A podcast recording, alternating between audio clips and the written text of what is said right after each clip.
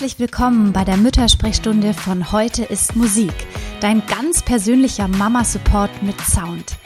Ich bin Laura, Mutter von drei Kindern und ich habe ein großes Herz, aber schwache Nerven. Zusammen machen wir uns das Leben mit Kindern leichter, denn wo eine Mama alleine ist, sind viele Mamas schon ein ganzes Team.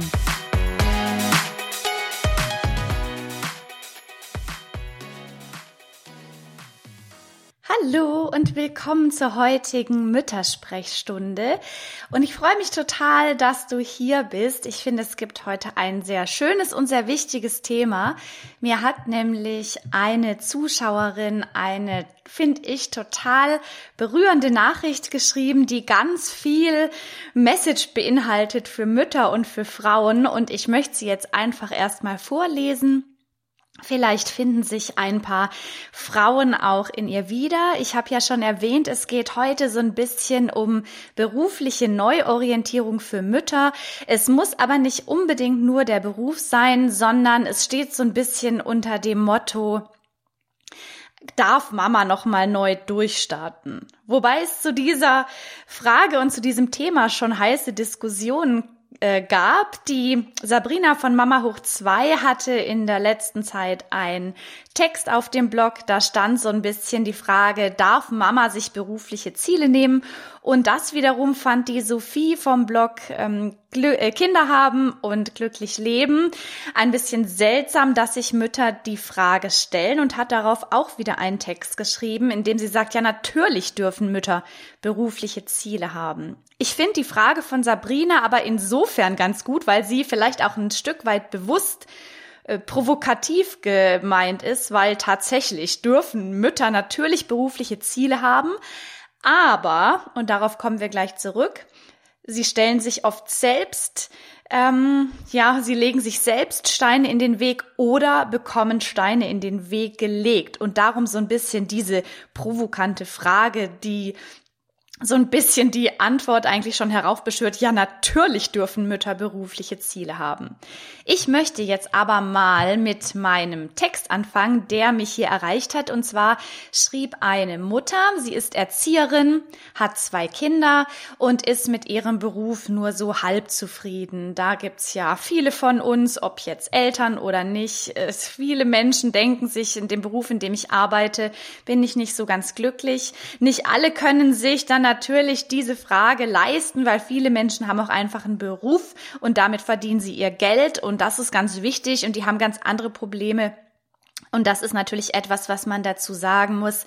Aber trotzdem ist die Frage dennoch sehr berechtigt, denn wir haben Zeit äh, für unseren Beruf sehr viel. Wir arbeiten eigentlich einen, großer Teil, einen großen Teil unseres Lebens und darum ist es für jeden total spannend zu fragen, bin ich denn glücklich in dem Beruf oder kann ich damit leben? Und diese Mutter, die ähm, hat eine lange Zeit darüber nachgedacht, ob sie weiterhin in ihrem ähm, Beruf der Erzieherin arbeiten soll hat nachgedacht, ob es sogar noch mal möglich ist finanziell, äh, dass sie ein Studium anfängt und äh, auch was mit einem Schichtdienst zum Beispiel ist, denn sie möchte unbedingt Hebamme werden. Und der Beruf der Hebamme ist so spannend wie vielfältig, wie interessant, aber auch wie risikoreich. Du kennst vielleicht das Problem der Haftpflichtversicherung, die die Hebammen zahlen müssen, der immens hoch ist. Hebammen bekommen grundsätzlich zu wenig Unterstützung, werden zu wenig gefördert bei uns im System, müssen kämpfen, dass sie genug Geld verdienen. Und äh, das liegt eben zum Teil auch an dieser großen Summe, die die Haftpflichtversicherung kostet, die sie abschließen müssen wenn sie Geburten begleiten. Ganz so genau kenne ich mich nicht aus, aber ich glaube, so grob äh, kennt jeder auch dieses große Problem in den Medien. Naja, sie hat sich also auf jeden Fall damit beschäftigt, mit dem etwas komplexeren Berufsbild der Hebamme und hat dann ihren Mut zusammengenommen und hat auch, was großartig ist und was auch nicht selbstverständlich ist, ist mit der Familie besprochen. Ihr Mann unterstützt sie und sie haben gemeinsam entschieden, ja, du machst das. Du machst diese Ausbildung zur Hebamme, hat ihr Mann sie auch unterstützt. Sie hat jetzt ein ein Praktikum im Kreissaal bekommen. Es hat also geklappt und jetzt kommt das Problem, von dem sie schreibt. Sie hat ihrer Mutter davon erzählt ähm, und die hat sofort dann gesagt, bist du dir denn da sicher? Äh, du willst doch eigentlich nur das Beste für deine Kinder. Aber wenn du jetzt anfängst, so eine Ausbildung zu machen, so ein Studium, Dann ähm, haben, hast du wenig Zeit für deine Kinder, die Kinder brauchen aber eine Mutter, wie willst du dir das leisten, Kredit fürs Studium aufnehmen und so weiter, dann auch die Sache mit der Haftpflichtversicherung und so weiter. Und daraufhin war sie zu Recht wieder sehr stark verunsichert und braucht Zuspruch und äh, den bekommt sie natürlich hier von uns allen erstmal. Äh, sie wollte aber nachher nochmal fragen, ob jemand ähm, da auch Erfahrung hat oder im Schichtdienst, aber dazu kommen wir später. Ich wollte erstmal sagen, dass ich es super klasse finde, dass sie sich Gedanken gemacht hat, wie geht's denn mit mir weiter? Äh, was werde ich denn tun? Wieder berufstätig sein, in meinem alten Beruf arbeiten und hat dann gesagt, nee, ich habe da so einen Traum und sie hat einen Partner, der sie da unterstützt. Und dann kam dieses große O. Und ja, ich glaube, es liegt vor allem daran, dass die Generation vor uns, als auch unsere Mütter, unsere Tanten und auch unsere Großeltern noch mal ganz anders aufgewachsen sind. Ich habe das hier schon oft erzählt, dass Deutschland da so ein bisschen ähm, anders ist als die europäischen Länder drumherum. Wir haben hier ein sehr strenges Mutterbild. In Deutschland ist einfach dieses ein Kind braucht seine Mutter viel verfestigter als in anderen europäischen Ländern, teilweise Frankreich oder Norwegen, skandinavische Länder. Hier liegt das so ein bisschen auch an der deutschen Geschichte. Es fing an mit Luther. Ich könnte da eine ganze eigene Müttersprechstunde zu machen. In jedem Fall ist in aller unserer Köpfe drin, ein Kind braucht seine Mutter. Und andere Dinge wie ein Kind braucht seinen Vater oder ein Kind kann bei liebevollen Erzieherinnen und Erziehern sein oder bei einer Tagesmutter, wie auch immer. Das äh, ist für uns manchmal schwierig im Kopf zu fassen. Und darum ähm, ist es natürlich furchtbar, wenn einem die Mutter dann so ein schlechtes Gewissen macht. Aber zunächst mal ist es einfach so, dass die Generation vorher, zumindest im Westen, im ähm, Osten Deutschlands, also in den, Ehemal ähm, in ähm, den Teilen der ehemaligen DDR, da ist es so ein bisschen anders. Es muss man ein bisschen anders sehen. Da haben die Mütter auch schon früher meist sogar Vollzeit gearbeitet. Aber hier im westlichen Teil Deutschlands, da ist es eben noch so, ein Kind gehört zu seiner Mutter. Das, so haben wir es auch oft früher bei unseren eigenen Müttern erlebt. Und ich empfinde es schon auch so, dass es heute auch im Internet oft noch so Schlagwörter sind. Ein Kind braucht seine Mutter und führt dazu, dass wir dann oft als Mütter ein ganz schlechtes Gewissen haben. Das zu wissen, dass wir hier so ein spezielles Mutterbild haben, hilft total, um auch dieses schlechte Gewissen zu verstehen, weil dagegen anzukämpfen ist natürlich ganz wichtig. Ich finde nämlich, wir sollten überhaupt kein schlechtes Gewissen haben. Aber wenn man das versteht, wenn man dann auch zum Beispiel so kritische Nachfragen unserer ähm, Elterngeneration äh, hört, dann kann man das ein bisschen besser reflektieren. Denn natürlich kann ein Kind genauso wunderbar in einem Kindergarten aufgehoben sein, beim Vater oder bei den Großeltern Großeltern, wie auch immer. Und darum verstehe ich aber auch trotzdem total die Mutter, die geschrieben hat, daraufhin sind ihre Träume so ein bisschen geplatzt, weil sie so ein schlechtes Gewissen hatte. Also bisschen Verständnis so für die Generation vorher und sich aber im nächsten Schritt das überhaupt nicht zu Herzen nehmen, weil genau das sind manchmal diese Dinge, die uns Mütter dann davon abhalten, uns ein schlechtes Gewissen machen, zunächst einmal auch an uns zu denken und dann eben neue Wege zu gehen. Und darum vielleicht auch bei Sabrina der etwas provokante Titel, dürfen sich Mütter Ziele setzen, denn sie bekommen ja oftmals, wie jetzt in diesem Fall, von anderen Menschen oder von der Gesellschaft rückgespiegelt, eine Mutter, die äh, einen Beruf, einen neuen anfängt, die viel von zu Hause weg ist, ist keine gute Mutter. Und das ist natürlich totaler Quatsch und macht uns unser Leben schwer. Denn im nächsten Schritt äh, musst du dich vielleicht selber mal fragen, wird sowas Männern gesagt? Männer, die den ganzen Tag im Büro sind oder die jetzt gerade Karriere machen oder sagen, sie möchten den Geschäftsführerposten übernehmen oder sie möchten nochmal sich neu orientieren beruflich und Karriere machen, die werden ja auch nicht gefragt, was ist denn mit deinen Kindern? Und genau das ist so ein bisschen der Punkt, der mir auch immer hier in der Müttersprechstunde sehr am Herzen liegt, dass wir dahingehend auch nochmal unsere Glaubenssätze überdenken. Eine gute Mutter ist nur eine Mutter, die bei ihren Kindern ist. Es ist nämlich meiner Meinung nach völliger Schwachsinn. Letztendlich geht es darum, dass die Kinder gut aufgehoben sind, dass sie zum Beispiel in einer, einem Kindergarten sind oder in einem Hort oder in einer Kita, wo auch immer und wir ein gutes Gefühl haben, wenn wir sie dort abgeben, wenn sie da grundsätzlich gerne hingehen oder aber wenn zum Beispiel Kinder auch einfach mal beim vermehrt beim Vater aufwachsen. Also ein Vater, der zu Hause ist, der sich kümmert. Denn ich finde schon und da finde ich kommt wieder so ein bisschen das heutige Thema der Müttersprechstunde zutage. Ich finde schon, dass auch jetzt wir Mütter mal dran sind. Denn vor allem, wenn die Kinder auf die Welt kommen, ist es ja oftmals noch unser Job, weil es geht um das Stillen und da, wenn Mütter stillen, müssen ja auch nicht alle und ist auch nicht das einzig äh, Wahre im Leben, sondern wenn Mütter stillen, ist es ja automatisch, dass sie oftmals noch länger zu Hause bleiben. Ich habe auch ein Jahr Elternzeit genommen weil ich wusste, wie anstrengend es wird zu stillen und nebenher zu arbeiten. Also habe ich Elternzeit genommen, dann kam, wie bei so vielen Familien, das zweite Kind. Ich war also eine ganze Zeit lang zu Hause, habe nur in Anführungszeichen in Teilzeit gearbeitet. Und ich selber, ich habe jetzt auch das Gefühl, so, jetzt bin ich mal dran, ich mache meinen Beruf gerne, ich möchte gerne arbeiten gehen. Und wir versuchen hier eben gerade eine Lösung zu finden, dass auch zum Beispiel mein Mann reduziert arbeitet und äh, ich dann einfach mehr arbeiten kann, weil ich daran Freude habe. Das ist natürlich jeden Eltern selbst überlassen. Und ich finde auch nicht, dass jede Mutter oder jeder Vater zwangsläufig ganz viel arbeiten muss. Das ist eine eigene Entscheidung.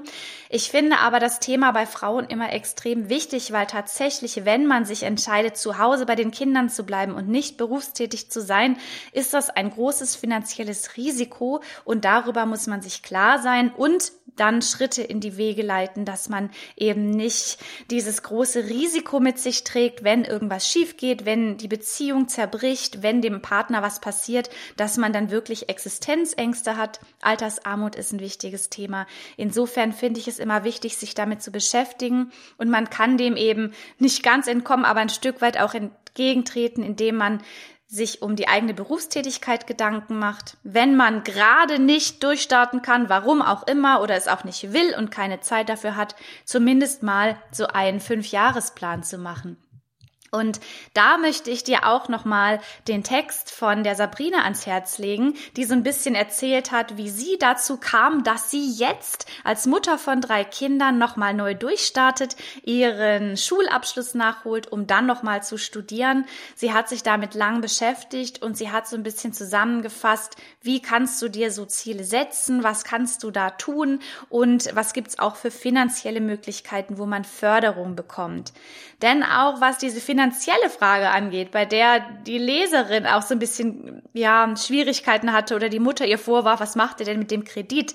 Man muss ja nur mal sehen, dass vielleicht jetzt momentan es eine hohe finanzielle Investition in die berufliche Zukunft zum Beispiel der Mutter ist, die sich ja aber letztendlich unglaublich rentiert, weil es sind jetzt drei bis maximal fünf Jahre eines Studiums und was ist das jetzt auf die nächsten 20, 30 Jahre unseres Lebens gesehen, in der wir in, in der Zeit werden wir noch viel arbeiten und das Geld locker wieder reinbekommen. Also wir sehen das immer so ein bisschen kurzfristig. Das mag jetzt ein finanzielle Geschichte sein, die auf uns zukommt, wenn man dann noch mal eine Ausbildung macht. Aber auf lange Sicht hin ähm, rentiert sich das dann, würde ich sagen, auf jeden Fall. Und ich sehe immer, wie wie äh, äh, doch die Menschen Wohnungen und Häuser kaufen, hohe Kredite aufnehmen, was ja auch völlig in Ordnung ist. Aber so eine Finanz äh, so eine ähm, Ausbildungsgeschichte ist ja etwas, das eine große Rendite bringt. Also man investiert etwas Geld, einen Batzen, eventuell auch einen größeren, und nachher kommt das Geld ja auch wieder rein, indem derjenige dann später ein, noch einen Beruf hat, den er ausüben kann.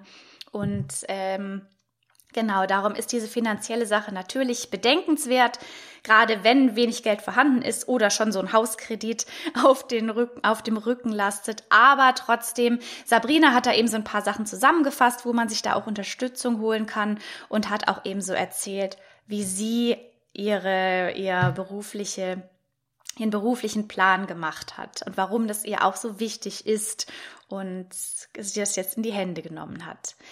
Ich möchte nochmal zurückkommen auf unsere Leserin, die uns geschrieben hat, die ja jetzt so ein schlechtes Gewissen hatte. Und ich möchte nochmal sagen, du brauchst kein schlechtes Gewissen zu haben, auch wenn es natürlich so, es ist ein Gefühl, das ist da, das kann man niemandem absprechen, aber tatsächlich dieses Gefühl, ich bin eine schlechte Mutter, das schwelt in uns allen drin. Und darüber hat sogar die Sophie auf dem Blog äh, Kinder haben und glücklich leben geschrieben. Das ist eben so ein bisschen diese Sozialisation. Das hat damit zu tun, dass wir immer denken, ein Kind braucht seine Mutter, eine Mutter Mutter, die lang weg ist, ist keine gute Mutter. Das sitzt tief in uns drin und deshalb ist es ganz wichtig, sich mit diesem Thema auseinanderzusetzen und zu hinterfragen, ob das wirklich stimmt. Und ich würde nämlich sagen, es stimmt überhaupt kein bisschen.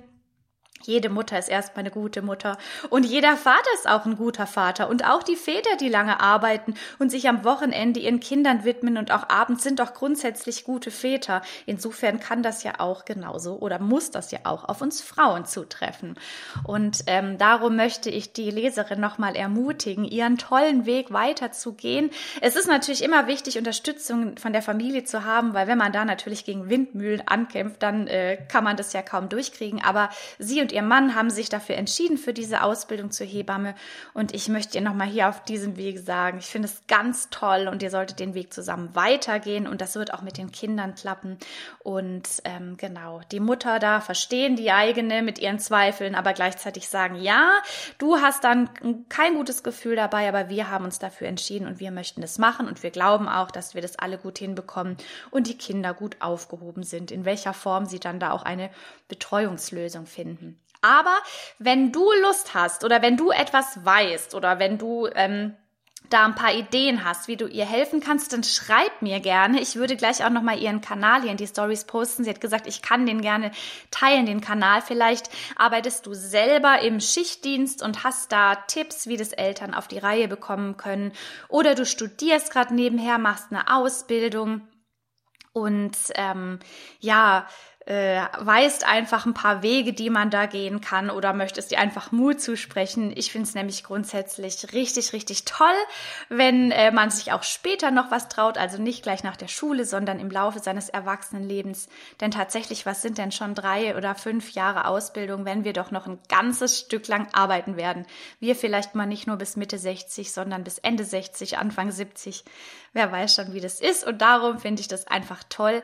Und ich glaube, solche Geschichten zu teilen macht auch sicher anderen Frauen Mut. Und darum möchte ich auch nochmal hier ein paar Instagram- und Blogadressen ähm, sagen, bei denen, äh, auf denen Frauen davon erzählen, wie sie studieren oder eine Ausbildung machen. Also das ist zum einen ähm, eben die Sabrina von Mama hoch 2, die wird auch viel drüber bloggen und hier auf Instagram äh, davon erzählen, wie sie eben ihr, ihr, ihre Ausbildung angeht, ihr Studium. Dann gibt es hier die Alu vom Blog Große Köpfe, die ja noch nebenher studiert, die ist schon in den letzten Zügen. Die würde sicher auch Fragen beantworten.